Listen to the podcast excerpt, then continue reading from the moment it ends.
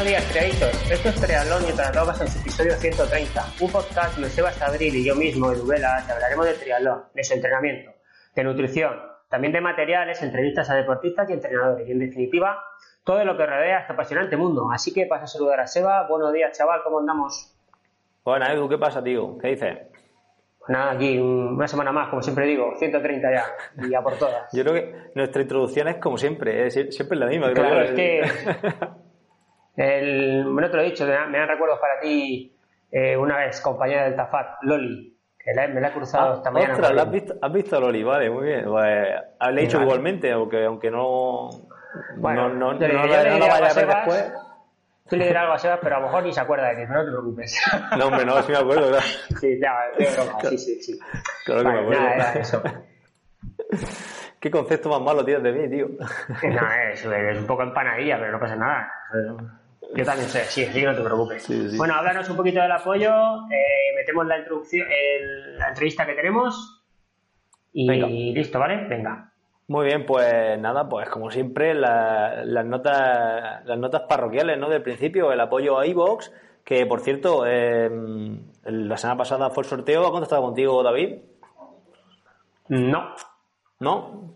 Bueno, pues a ver si dice algo, porque hay que mandar a... ¿A, a, ¿a dónde era? Ya no me acuerdo, tío. ¿A Guatemala puede ser? A Guatemala, iba a decir Nicaragua, a Guatemala, sí, eh, un bañador. Bueno, eh, nada, recordaros como siempre que podéis activar el apoyo para fans de Evox en el botoncito azul de apoyo para fans. Y nada, desde 1,49 pues podría, podréis tener acceso al podcast sin publicidad en la plataforma Evox. Y nada, y si no queréis gastaros el dinero, no lo gastéis y simplemente entrar ahí y poner un comentario o darle un me gusta ahí en iVoox, que al final eso ayuda a que pues, nuestro podcast pues, sea más visible y que más gente eh, nos escuche. Y por otro lado, pues eh, como siempre, eh, tenéis el código TYOD en la página de, de Crown Sport Nutrition para, para obtener el código, para obtener, perdón, el descuento del 10% de siempre y así también estaréis apoyando nuestro trabajo. Y Edu, si no damos más vueltas, pues si quieres, eh, pasamos a escuchar a, a Rubén, ¿no? Rubén Espinosa, que vuelve, vuelve de nuevo al podcast. Vale, me mete, mete la entrevista al Tigre, Rubén, y, y que la disfruten. Venga, pues dentro entrevista. Bueno, pues estamos aquí de nuevo con otra entrevista. La verdad que llevamos una retaíla de entrevista ahora bastante interesante, una semana tras otra. Y bueno, repite con nosotros Rubén Espinosa, que ya estuvo hace unos cuantos episodios hablando, hablándonos de fuerza y defendiendo la fuerza capa y espada dentro de los deportes de resistencia. Y bueno, en esta ocasión vamos a hacer una entrevista un tanto diferente, con una parte un poco más personal y luego hablando de, entrenamiento en general y de carrera un poco más en particular al final. Eh, bueno, eh, Rubén, ¿qué tal? Bueno, buenos días. Preséntate un poco y dinos, para el que no que te conozca, quién eres, a qué te dedicas y un poco tu carta de presentación.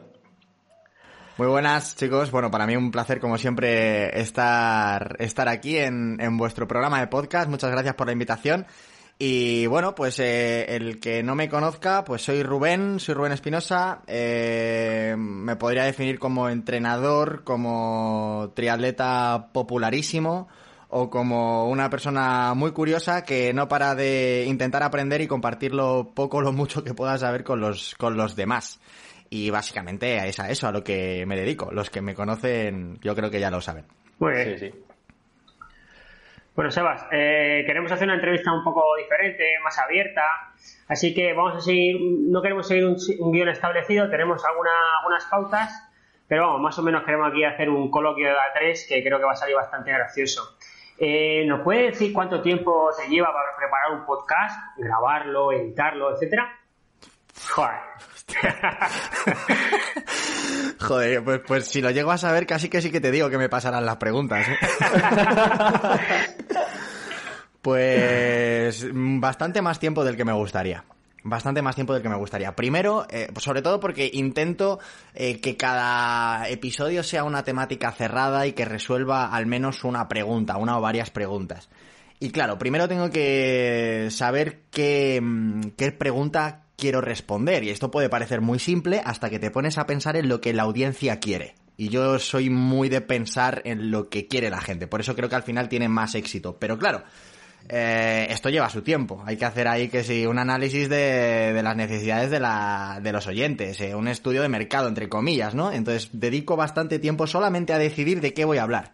Cuando ya sé el tema del que voy a hablar, ponte a investigar, ponte a ver qué estudios eh, son válidos y cuáles no valen para nada, que ya sabemos cómo es esto de la ciencia. A partir de ahí, ponte a traducir, porque mi nivel de inglés es menos 10. Y, yo, y yo cuando grabo eh, tengo un, guion bastante tocho delante, no, no voy a engañar. Eh, me gusta saber estructurar muy bien eh, lo que voy a contar, darle un, un, una, contarlo en modo historia, darle un hilo, darle una estructura y, y dedico bastante tiempo. ¿Cuánto? Pues en total por episodio podemos estar hablando entre investigación, guion, grabación y edición unas 6 horas, 5 o 6 horas. Ya ves. Sí, mm, yo los podcasts en general los estoy escuchando desde hace algunas semanas, no los tuyos, todos, a 1,5 o 2 de velocidad para, para poder escuchar más. En ocasiones pienso, pues vaya gilipollez, disfruto del contenido y no quiero ir más rápido, pero bueno, cosas mías. La cuestión es que últimamente los tuyos también hablas rápido, entonces si lo pongo a 2 no me entero casi de nada. Entonces lo estoy escuchando a 1 o 1,2 porque también estoy viendo que te lo estás currando, le estás metiendo algún efectito y cosas así, y entonces me parece casi un insulto, un podcast que está currado, que tiene su historia, como tú dices, eh, darle velocidad y, aumentarlo, porque entonces como que en cierto modo te lo estás cargando, no sé, es como, no sé, como grabar una película en 4K y verla en 720, no sé.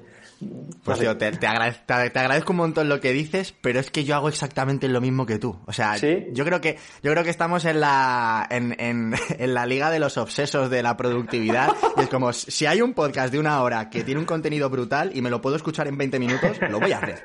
O sea, es, es así. Es así. Intentamos procesar todo súper rápido y yo también hago eso cuando escucho eh, vuestro podcast, el que tenéis los dos, el de Hilando Fino, también os escucho a alta velocidad. Y de hecho mucha gente me dice, tío, es que cuando te veo en directo o te veo en redes sociales, parece que vas borracho porque habitualmente te escucho muy rápido. Y aquí es como que hablas más lento. Y aún así yo ya de por sí hablo rápido.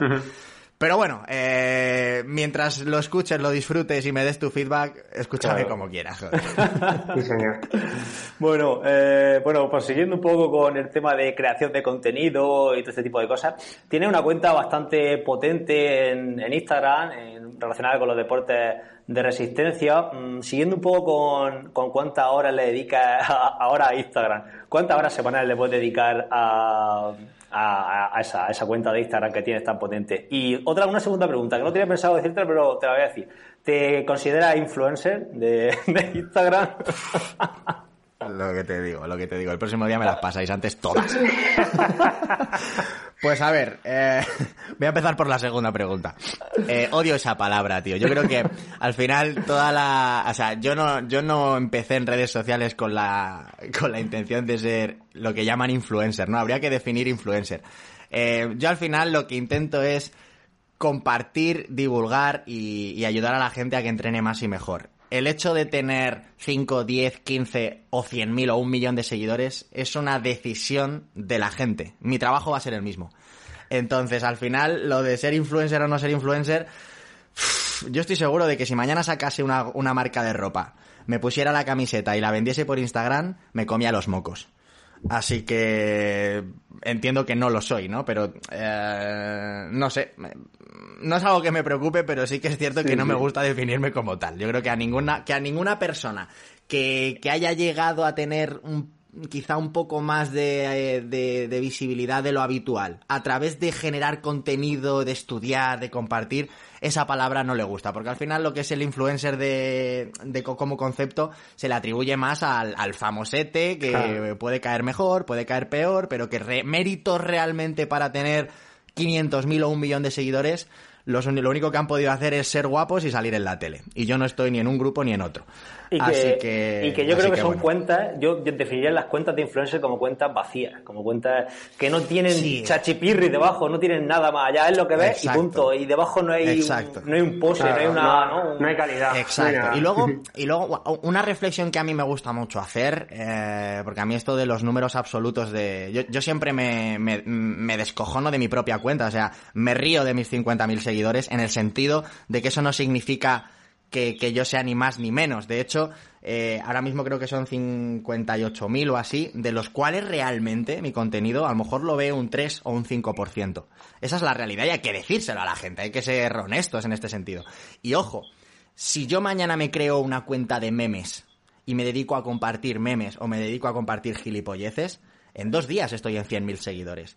El valor de tener 1.000, 2.000 o 3.000 seguidores de calidad está en tu nicho. Vosotros tenéis un podcast en el que habláis de algo muy concreto si hablaseis de gilipolleces, tendríais a mucha gente, eh, porque hay mucha gente que le interesa la gilipolleces. Entonces, hay, que hay que valorar mucho, yo valoro muchísimo esas 100 personas que te escuchan con total atención, que confían en ti, o esas 200, o esas 300, o esas 400. Pero que claro, cuando hablamos de miles y miles y miles, todo se magnifica. Pero hay que contextualizar y hay que entender que mil seguidores en un contexto en el que solo se habla de triatlón y rendimiento, se pueden comparar perfectamente con 100.000 seguidores en una cuenta en la que solamente se divulgan eh, pues memes o, cosas que, al final son vacías, ¿no? Y eso hay que valorarlo. Y yo eh, lanzo una, o sea, rompo una lanza siempre por, por ese tipo de contenido y esas personas que hablan de muy, algo muy concreto. Yo hablo de los deportes de resistencia e intento hablar de carrera, de triatlón, de ciclismo, un poco de todo y me intento dirigir a todo el mundo. Ahí está, creo, el secreto, entre comillas, que, ha hecho que mi cuenta tenga más seguidores. Vosotros, por ejemplo, tú, Sebas, con tu podcast de Hilando Fino, hablas de cosas muy concretas. Y, de hecho, se llama así, Hilando Fino. No te, va, no te va a escuchar toda la gente que no tiene formación porque no lo van a entender. Entonces, eh, hay, que, hay que ver que, que realmente te estás dirigiendo a un nicho mucho más concreto, mucho más pequeño, pero que cada oyente va a tener un valor brutal. Y eso hay que, hay que potenciarlo, hay que valorarlo y hay que premiarlo. Y, yo siempre digo que, no, hay que no hay que valorar una cuenta por el número absoluto, sino por, por, el número de personas que estarían dispuestas a pagar por tu contenido. Eso sí es una buena forma de, ver cómo de influencer eres, ¿no? Y eh, la, primera pregunta que me hacías, ¿de cuánto tiempo? Ahora le dedico menos tiempo a, a las redes sociales. Ahora ya ha llegado un momento en el que después de tantos años perdiendo el tiempo, pues, pues uno se da cuenta de que al final hay que salirse del formato Instagram eh, y que lo que se comparte en Instagram tiene que venir de otro sitio. Yo eh, grabo un episodio para el podcast y el podcast lo comparto en Instagram, pero no es un contenido para Instagram. Eh, hago un artículo para mi web y lo comparto en Instagram. Tengo una reflexión y la comparto en Instagram, pero al final no son horas que dedique a Instagram como tal, sino que intento externa exacto, intento externalizar el contenido. Y vosotros sabéis también como yo que las personas que os siguen en una red social como pueda ser eh, Instagram no os pertenecen. Si mañana Instagram decide que no vais a llegar a ellos, estáis jodidos. Y yo igual. Entonces al final ahí aparecen otras herramientas como los grupos de Telegram, eh, las newsletters, etcétera, etcétera, otra serie de herramientas que sí que te permiten tener un contacto más real y más directo con, tus seguidores. Y es hacia ahí, hacia donde tenemos que, ir. Así que al final Instagram se convierte en un altavoz para, para esas personas que quieren verte un poco por encima o, quizá un poco más en profundidad. Bueno, eh, a mí de cuenta de Instagram lo que más me gusta son las píldoras. La verdad es que creo que son súper nutritivas. Y va, la pregunta va por ahí. Hemos preguntado tiempo y tal. ¿Cómo las creas? ¿Cómo las piensas? ¿Cómo las elaboras? Porque también eso tiene vamos, eso tiene una, una labor espectacular, porque en poco tiempo, un minuto y medio, dos minutos, dices muchísimas cosas. ¿Cómo lo haces? Bueno, lo primero decir que las píldoras lo más probable tienen, tienen la vida corta, porque eso sí es un contenido único y exclusivamente para Instagram que no sale de ahí. Entonces, de esto me he dado cuenta a lo largo del tiempo y me va a costar crear más. Pero lo, lo haré, pero a un ritmo bastante más liviano. ¿Cómo lo hago? Una vez más, busco un tema que quiera resolver. Eh, veo qué es lo que le contaría a una persona mm, de una forma sencilla mm, para resolver esa pregunta. Y una vez que ya tengo toda la información que le quiero dar, dedico el tiempo que sea necesario para ser capaz de sintetizar a muerte cada frase, cada párrafo, cada idea y ser capaz de máximo contar cuatro ideas que me van a dar unos 15 segundos de, tiempo el contarlas. Entonces, eh, eso tiene un, es un arma de doble filo. Por una parte estás sintetizando y estás dando información muy útil, pero otra parte estás dejando de individualizar, estás dejando de eh, hablar de, de, de, contar las, las, las, cosas, la letra pequeña, ¿no? Porque siempre hay letra pequeña en todas las píldoras y, y obviamente es un, es un arma muy grande para todas las personas que te quieran criticar y he recibido muchísimas críticas eh, en ese sentido. pero, pero es un paso que hay que dar, el, sintetizar. Una vez que ya tengo todo el guion, eh, me lo leo una o dos veces al ritmo al que voy a hablar para ver si se excede de un minuto, y ahí es donde está realmente la chicha. Y luego realmente me grabo, me grabo comentando el texto, lo voy editando, voy recortando, voy encajando las piezas hasta que tengo todo el minuto y una vez que yo ya tengo toda esa, esa grabación mía hablando, contando lo que quiero en un minuto, es cuando superpongo los vídeos que he creado previamente eh, con, la temática que estoy hablando. Si estamos hablando de un ejercicio, pues la ejecución de los vídeos. Pero al final lo importante o lo difícil, eh, la base es tener un guion que no se exceda de un minuto, en el que cuentes las ideas principales, y grabarte haciendo eso. Luego ya en el momento en el que dejas la voz en off y superpones los, los, vídeos eh, de técnica, pues ya es más, es más sencillo. Ya, ese es un poco el proceso. Quizá detrás de cada píldora haya unas cuantas horas de trabajo y parece que no, que no es nada. Sí, Mm, yo aquí, con respecto a lo que has dicho, voy a hilar la siguiente pregunta o la siguiente cuestión que queríamos tratar, que era un poco saber eh, a qué público te piensas dirigirte o qué público te dirige o cuál es tu, público, si público amateur o público más avanzado. Y respecto a, a lo que has comentado de, de, las píldoras, yo las asemejaría un poco a, la, a las, iba a decir a las diapositivas, joder, ¿cómo se llama esto? A la infografía. A las infografías, pero en texto no, que al final mmm, tocan lo, super, bueno, lo superficial, tocan solamente unas ideas principales, pero lo interesante sería, lo, leía el otro día en la página de, de, de Jean Lemur, este que hace la, el, bueno, es el maestro de las, de las, de la infografía, eh, que hay que leer el contenido al 100%, el, el texto sobre el que se basa esa, infografía. Entonces, un poco aquí, hilándolo con esta pregunta, ya no quiero seguir hablando porque invitado es tú, tienes que hablar tú, eh, el público amateur le estaría muy bien esas píldoras, pero para el público avanzado quizás esas piedras a lo mejor se les quedan un poco escasas, ¿no? Entonces, claro. ¿a, qué tipo de público te va, te va a dirigir, te estás dirigiendo? Pues ese es uno de, los grandes problemas con los que me he encontrado. Eh, en el momento en el que tú quieres montar una marca y quieres lanzar un mensaje, tienes que saber a quién te diriges. Y yo el problema que he tenido es que en mis redes sociales o de forma propia siempre he intentado dirigirme eh, a personas eh, de la calle, a entrenadores también, pero no al entrenador que quiere hilar súper fino y que tiene unos conocimientos abismales, porque no es mi forma de, de transmitir la que le va a poder ayudar pero paralelamente he desarrollado trabajos en congresos, eh, como profesor, en AudioFit, por ejemplo, donde ahí sí que em, me excedo más a nivel técnico. Entonces, claro, me está llegando público de todos los lados y ahora me encuentro el problema con que en ocasiones me viene gente diciéndome, no entiendo esto, y en ocasiones me llegan entrenadores diciéndome, mmm, esto, es, esto es demasiado sencillo, ¿no? Entonces, claro, eh, yo con las personas con las que más cómodas me siento y a las personas a las que creo que más puedo ayudar, tanto en volumen como en cantidad, es eh, en, el deportista amateur, en el deportista que está empezando, en el entrenador que está empezando o, en, incluso en el alumno del INEF que, le cuesta comprender temas complejos y, que creo que ese es el el perfil de, de, persona a que yo puedo ayudar. A mí me gusta dirigirme a todo el mundo, a mí me gusta hablar como hablo en mi día a día, eh, no me gustan los ambientes, y esto es algo personal, eh, no tengo nada en contra, no me gusta el ambiente eh, de los tecnicismos, de que... me abruma todo eso, sinceramente yo soy una persona muy, muy sencilla, muy de la calle y me gusta transmitir así, por lo tanto diría que me dirijo sobre todo a, a, la gran población que es, que es donde está el problema. Tenemos unos investigadores maravillosos, tanto a nivel nacional como a nivel mundial, que desarrollan un, trabajo fundamental en los laboratorios. Tenemos divulgadores científicos eh, que, que hilan muy fino y que son auténticos cracks. Pero tiene que haber alguien que lleve toda esa información, que la aterrice y que haga que tu madre y la mía lo entiendan. Yo me sitúo ahí. yo, yo escucho tu podcast, Sebas, aprendo y se lo cuento a mi madre. Mira que yo también intento masticar las cosas y no soltarlas muy, pero vamos, tampoco creo que se...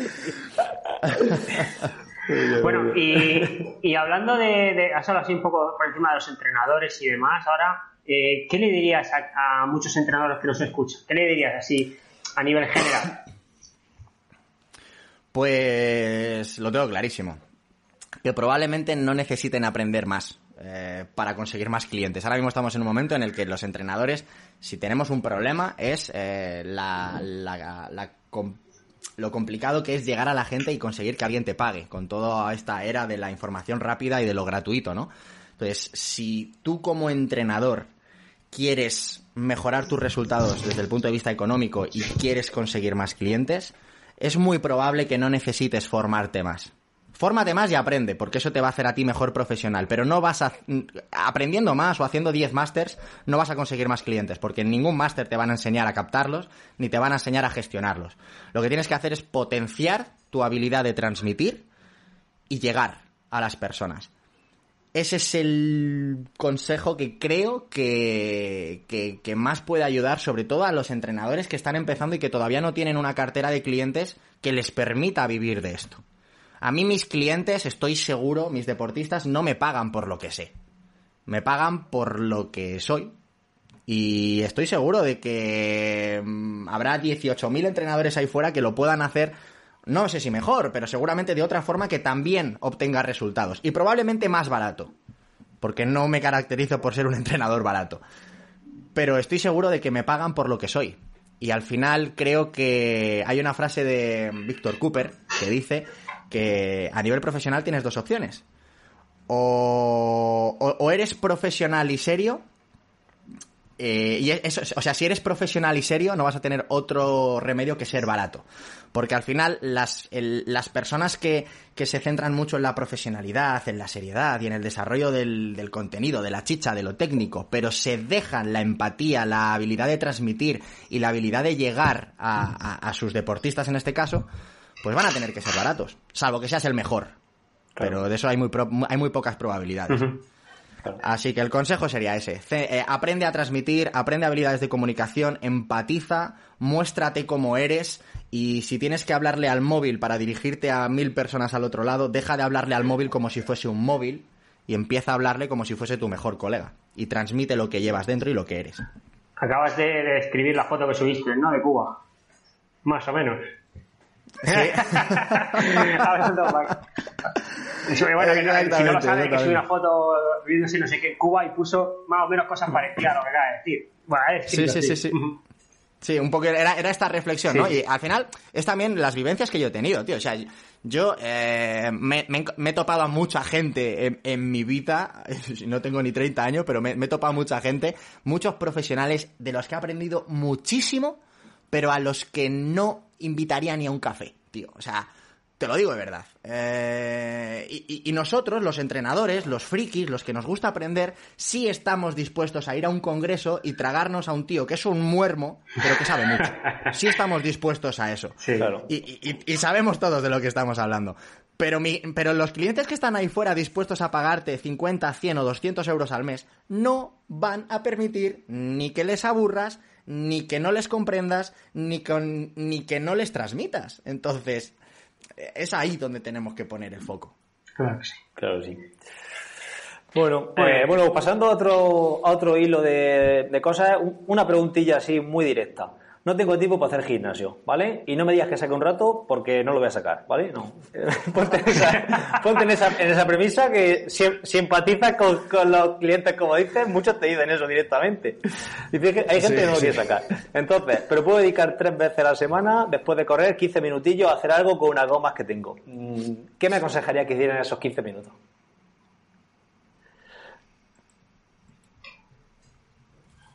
Vale, lo primero que te diría es no lo hagas después, hazlo antes.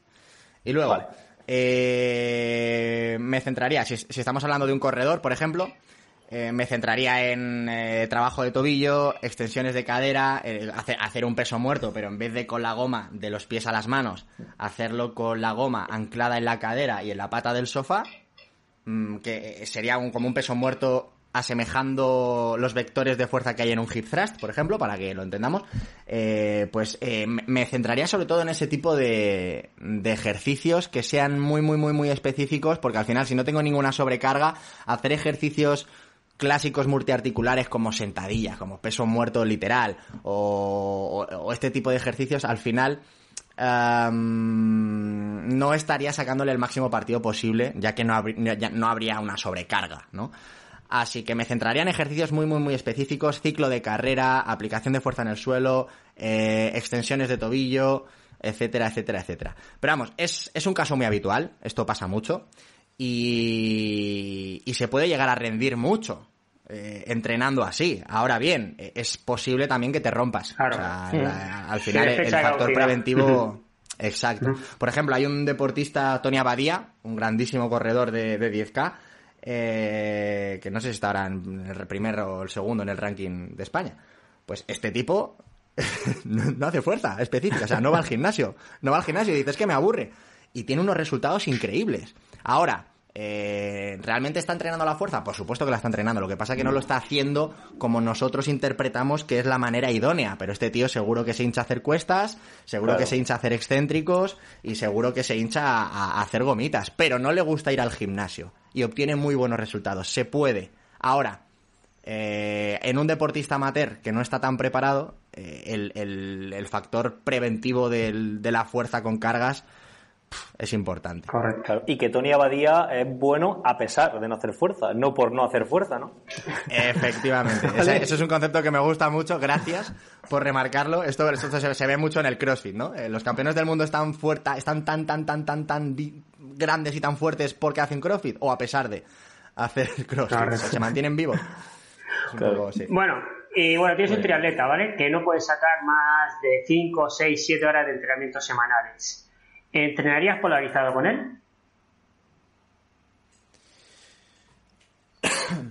Mm, ¿Qué objetivo tendría? ¿Lo podemos saber? Pues no sé. Sebas, tú que has hecho esta pregunta. Bueno, es un triatleta con 5 o 7 horas semanales tampoco puede pedir mucho, vamos, corta Bueno, distancia, bueno, ¿vale?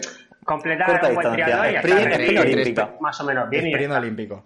Es, a ver, si es una persona entrenada que a pesar, o sea, entrenar seis horas a la semana no significa que no esté entrenado, significa que no tiene tiempo. Correcto. Claro. Eh, si fuese una persona que tiene cierta trayectoria, que recupera bien y que tiene cierto nivel, sí se podría hacer un, un entreno polarizado. Obviamente el volumen que vas a pasar eh, a bajas intensidades o altas intensidades no va a ser el, el mismo, pero mientras la proporción del tiempo que pasas en cada una de las zonas se respete y se mantenga, perfectamente se puede hacer un polarizado. Se puede hacer un polarizado con dos días a la semana. Un día entrenas muy abajo y otro día entrenas muy arriba. Ahora, eh, ¿te vas a dejar estímulos importantes para conseguir lo que él quiere? Pues es posible, es posible.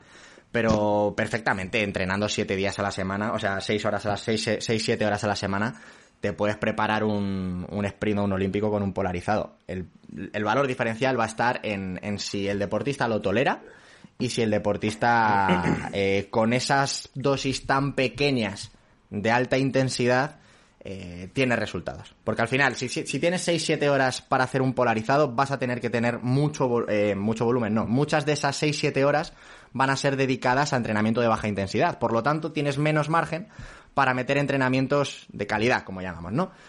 ¿Va a ser suficiente esa dosis para mejorarle? Esa será la pregunta. Pero eso va a ser un Claro. poco ensayo-error. Claro, es que yo con gente con tan poco con tan poco tiempo, mm, esto es una opinión personal mía que tampoco he leído mucho al respecto, no sé si tú sabrás algo. Eh, yo creo que es más interesante trabajar a una planificación normal, donde trabaje ritmos medios, donde trabaje a umbral, porque al final te va a permitir hacer más volumen a una intensidad relativamente alta que no un polarizado, un po- po- polarizado, perdón. Entonces, no sé, era por saber tu opinión al respecto. Estoy, estoy contigo, ¿eh? Yo probablemente no utilizaría un polarizado. Ahora, eh, la pregunta era si se puede. ¿Se puede? Claro que se puede. Eh, ¿Es lo mejor? No lo sé. Habría que ver bien realmente cómo es este atleta, porque para hacer un modelo entre umbrales, aún hay que ser capaz de tolerar mejor el, el, el esfuerzo, El que- esfuerzo. Que, haciendo un polarizado. Ah, Porque, claro, al final, Su recuperación es o sea, mayor, claro, un- es que la recuperación- Exacto, exacto. Va- vas a recuperar mucho mejor haciendo un polarizado con limitando las dosis de alta intensidad que haciendo todos los días o cuatro días a la semana entrenamiento entre umbrales. Eso es un desgaste brutal. Claro. Ahora, ¿los resultados a nivel de rendimiento van a ser mayores con 6-7 horas de entreno? Si el deportista lo soporta, seguramente sí. Correcto. Muy bien. Pues bueno, hablando de, de carrera pie, eh, ¿cómo estableces las zonas de entrenamiento para este segmento, ya sea en un triatleta o en un, corredor o en un atleta, vaya? Eh, ¿Cómo las estableces y qué métrica utilizas en carrera pie? ¿Utilizas frecuencia cardíaca, ritmo, vatios, RPE? No sé, un poco por, por saberlo. Vale, me intento adaptar al deportista. Sí que es cierto que al final cada entrenador tiene un estilo y estamos más familiarizados con una cosa o con otra. Eh, yo, de momento, hasta que entendamos bien y sepamos trabajar con, con stride o con potenciómetros de carrera, eh, este tipo de elementos los utilizo para ver qué es lo que ha ocurrido. Pero lo que es la prescripción la hago o a través de frecuencia cardíaca o a través de ritmos. Si el deportista ya está entrenado, ya se le ha podido valorar y ya se le ha podido hacer un test incremental o se le ha podido hacer un test de agotamiento hasta el agotamiento para extraer sus zonas de entrenamiento, siempre por ritmos y luego valoro con frecuencia cardíaca. Salvo en algunos entrenamientos puntuales en el que queramos ver qué carga externa es capaz de desarrollar eh, a cierta carga interna, ¿no? Pero como norma general, eh, ritmos de carrera. ¿Qué test utilizo? Pues si tengo una prueba de esfuerzo hecha, me quedo con la prueba de esfuerzo, si es reciente. Si no, un test que se puede hacer prácticamente en cualquier momento de la temporada si no se está muy reventado eh, es el de 2 kilómetros o el de 5 minutos, que sabemos que tiene una correlación de entre el 98 y el 102%, creo que era, con la velocidad aeróbica máxima. Entonces al final es una cuestión de sacar porcentajes. Y, un test que a mí me gusta mucho es la competición, que muchas veces se nos olvida. Es decir, ¿para qué vas a entrenar? ¿Para un 10K? ¿Qué marca tienes en 10K? Y, a, partir de ahí, pues eh, estimas más o menos por dónde puede estar el, su umbral y, demás. Pero, pero realmente el mejor test de un deportista es la propia competición. Porque en, en un test de, tanto en un test de campo como en un test de laboratorio, es muy difícil simular esa, mm, esa situación eh, mental eh, en la que te expones en... Exacto, el efecto dorsal, eso es. El efecto dorsal es maravilloso y, es como ir dopado en un test. Así que yo me quedo con esas tres variables. Muy bien. Bueno, vamos a tocar un poco el tema de fuerza. Hablando un poquito de pliometría, mm, sabemos que es súper útil.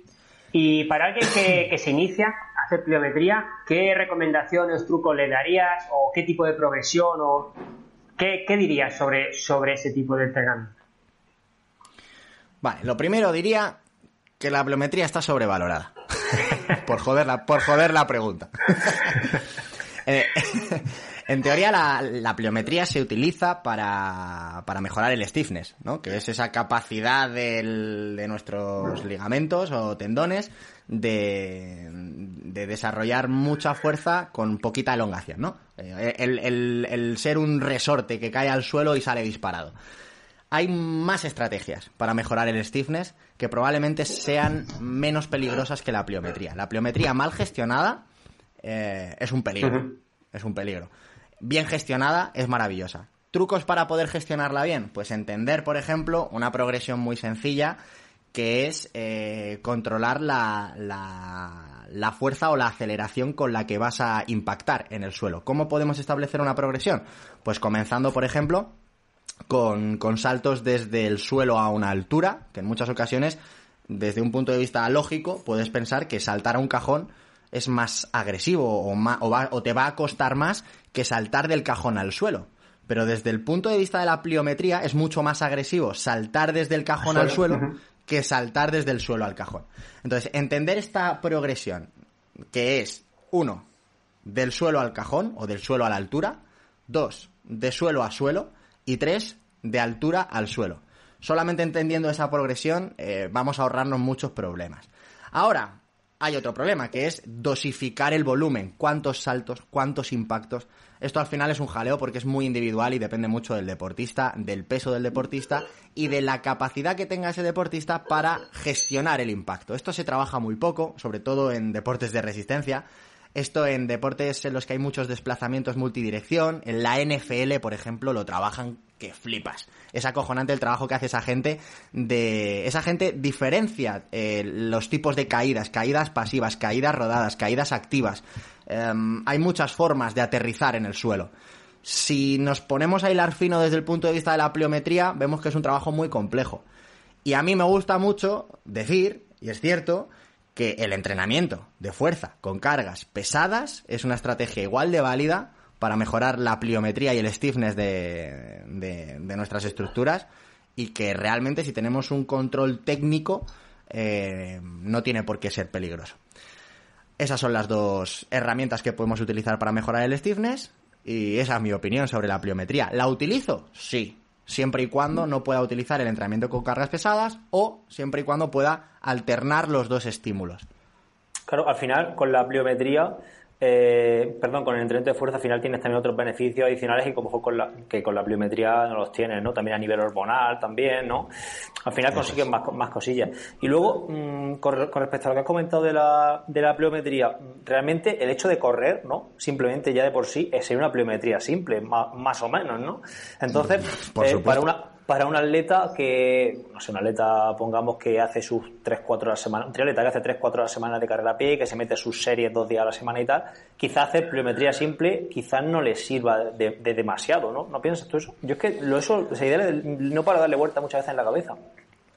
Mm, va, a ser muy individual, yo creo, porque eh, yo estoy convencido de que habrá deportistas que por su forma de correr, eh, un corredor que no tenga una técnica muy pulida, que vaya con la cadera por los suelos, que tenga un tiempo de contacto muy, muy, muy grande, muy largo, pues es muy posible que se vea más beneficiado de un entrenamiento pliométrico que un deportista de élite, que ya corre bien. Al deportista de élite le metería plometría, sí, pero dosis muy pequeñas y probablemente en los calentamientos.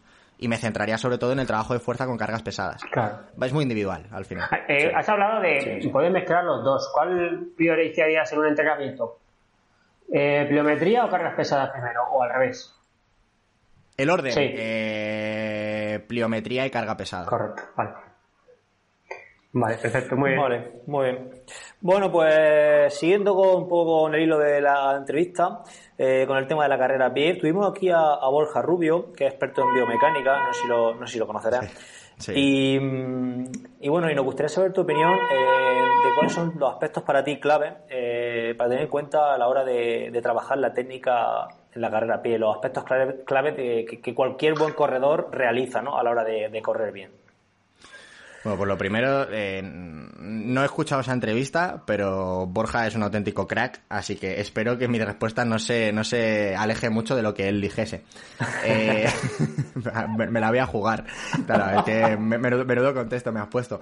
Eh, yo considero que desde un punto de vista biomecánico, uno de los factores claves que pueden mejorar todo el patrón de movimiento del corredor es eh, la uno, la disociación de la parte alta del tronco con la parte, con la cadera, el hecho de, de, ser capaz de anteponer una cadera de forma alterna a la otra, que eso es lo que hacemos cuando corremos, adelantar una, carrera, una cadera respecto a la otra de forma constante, sin que los hombros vayan haciendo el mismo gesto. Disociar ese gesto va a marcar un, un punto diferenciador. Y otro, por supuesto, el entender que el punto de contacto o el contacto del pie en el suelo se debe realizar o justo debajo de la cadera o hasta un pie por delante, nunca más allá. Si no es cuando vamos a entrar en esa fase de frenado, cuando vamos a empezar a talonar de forma agresiva y vamos a perder, uno, economía y dos, vamos a poner en riesgo nuestras articulaciones. Si tuviese que quedarme con, con los puntos más importantes, creo que serían esos. Creo que serían esos. Y ahora em, la pregunta es obligada. ¿Qué dijo Borja? Sí, se, centró mucho en, lo que has comentado del overstrike, sí, del, apoyo, del apoyo que no, que no sea demasiado adelantado. Se centró muchísimo en eso. Y cómo trabajarlo, ya estuvo hablando del tema de la frecuencia zancada también y ese tipo de cosas. Que no era tan importante pisar de metatarso, como la gente piensa, que la gente que tiene muy sobrevalorado el hecho de pisar sobre de metatarso, sino que era más importante dónde pisabas con respecto a, tu centro de gravedad, no, hacer demasiado overstrike. Muy bien. Bueno, eh, Rubén, eh, eh, hablando un poco así del entrenamiento en transiciones del triatlón, eh, tenemos, bueno, yo conozco gente que, entrenadores que, que lo, lo, suprimen en su entrenamiento, no ponen transiciones, otros como Sebas que lo ponen desde el inicio de la temporada. Eh, ¿Tú qué pensamiento tienes acerca de las transiciones? Y si tienes un pensamiento positivo, ¿usas multitransiciones? no uso multitransiciones, pero sí, entreno las transiciones, por supuesto. Y yo soy partidario de que las transiciones se deben de empezar a trabajar. O, a ver, a ver, si no hemos conseguido durante la parte principal de la temporada alcanzar un nivel en carrera y en bici eh, óptimo y te toca hacer transiciones porque te quedan 5 o 6 semanas para la competición, pues hay que hacerlas. Pero lo idóneo es que antes de empezar a hacer las transiciones, desde mi punto de vista, hayamos alcanzado ya la capacidad de correr rápido.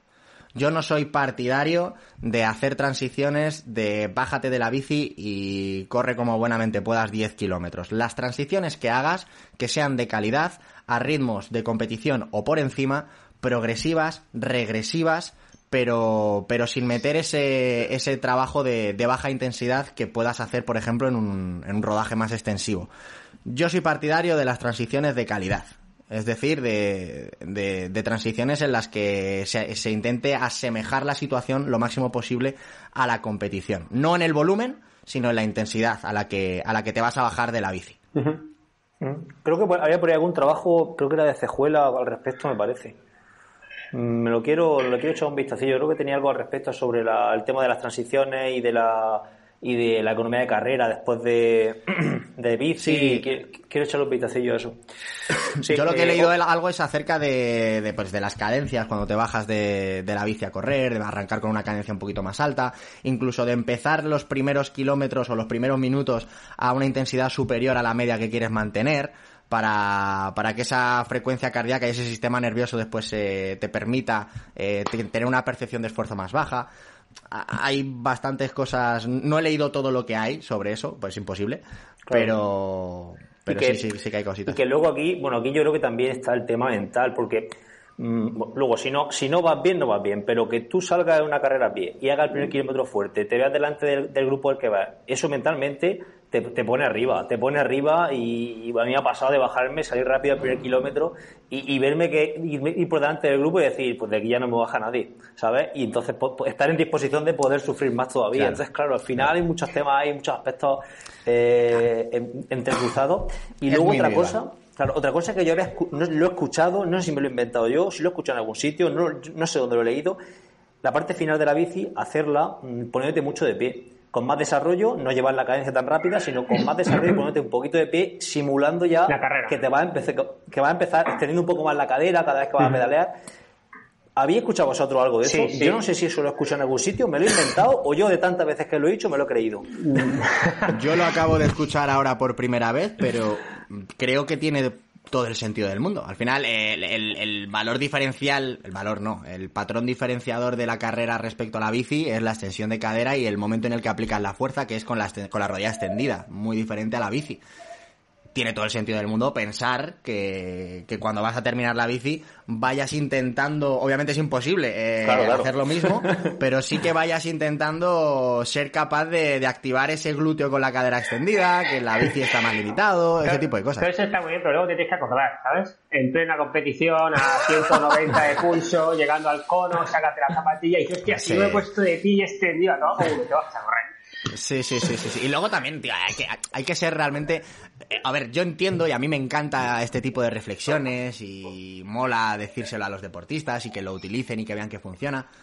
Pero a nivel global, sobre el resultado total de la prueba, esto ah, quizá probablemente suponga un 0,01% del resultado. Entonces, eh, yo, yo soy de centrarme sobre todo porque no entreno a deportistas de élite, no entreno a deportistas que se estén jugando un oro en los mundiales, entonces prefiero centrarme en el 20% de las cosas que sé que le van a dar el 80% de los resultados. Prefiero invertir tiempo en trabajar dos semanas más su, su rendimiento en zona de máximo estado estable de lactato que, que estar dos semanas probando eh, cosas que sean a lo mejor muy, muy, muy, muy finas pero que son, son al final, entre comillas, insignificantes.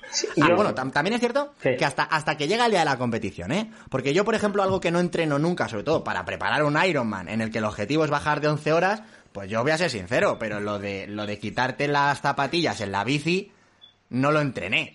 Pero ni un día. Para Vitoria, ni un día, ni un día. Y cuando me bajé de la bici en Vitoria, yo iba quitándome el este y se me subió el isquio.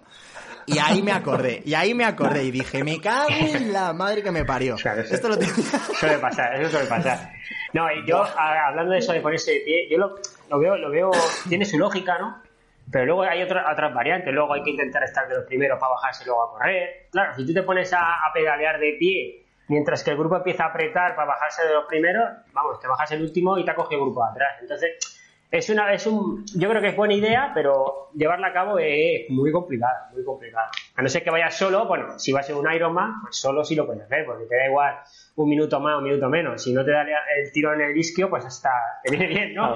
pero en un sprint, un olímpico, que a lo mejor te, te bajas ahí 20 en un momento, no sé yo el contexto, el contexto en el que yo lo, aplico, en el que yo lo he, lo experimentado a mí, porque yo sí que lo he hecho muchísimas veces, porque, en fin, yo soy muy rayado y ahora menos, antes era muchísimo más para estas cositas, porque claro, porque te bajabas en un grupo y eran dos kilómetros y medio a pie o un 5.000 en un triatlón, y ahí esos detalles cuando te estás jugando ahí eh, algún puesto bueno, ¿sabes? es complicado, es interesante todos esos, todos esos detalles eh, mirarlos.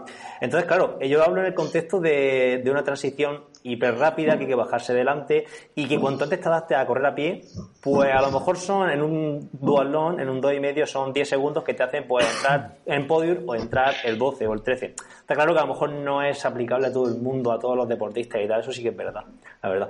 Yo sí que lo he hecho y los dos últimos kilómetros de bici, pensando en todo eso que has dicho, Edu, a mí me encantan. Esa adrenalina, es que eso me, pone, te lo juro. Sí, por, eso nos dedicamos a larga distancia, nos dedicamos a corta, porque nos gusta mucho eso. Eso nos gusta bastante. Es que estáis en otra liga. O sea, los que, los que tenéis la posibilidad de ser competitivos, pues tenéis que dedicaros a correr cada vez más rápido. Los que ya estamos acabados, pues lo único que nos queda es correr cada vez más.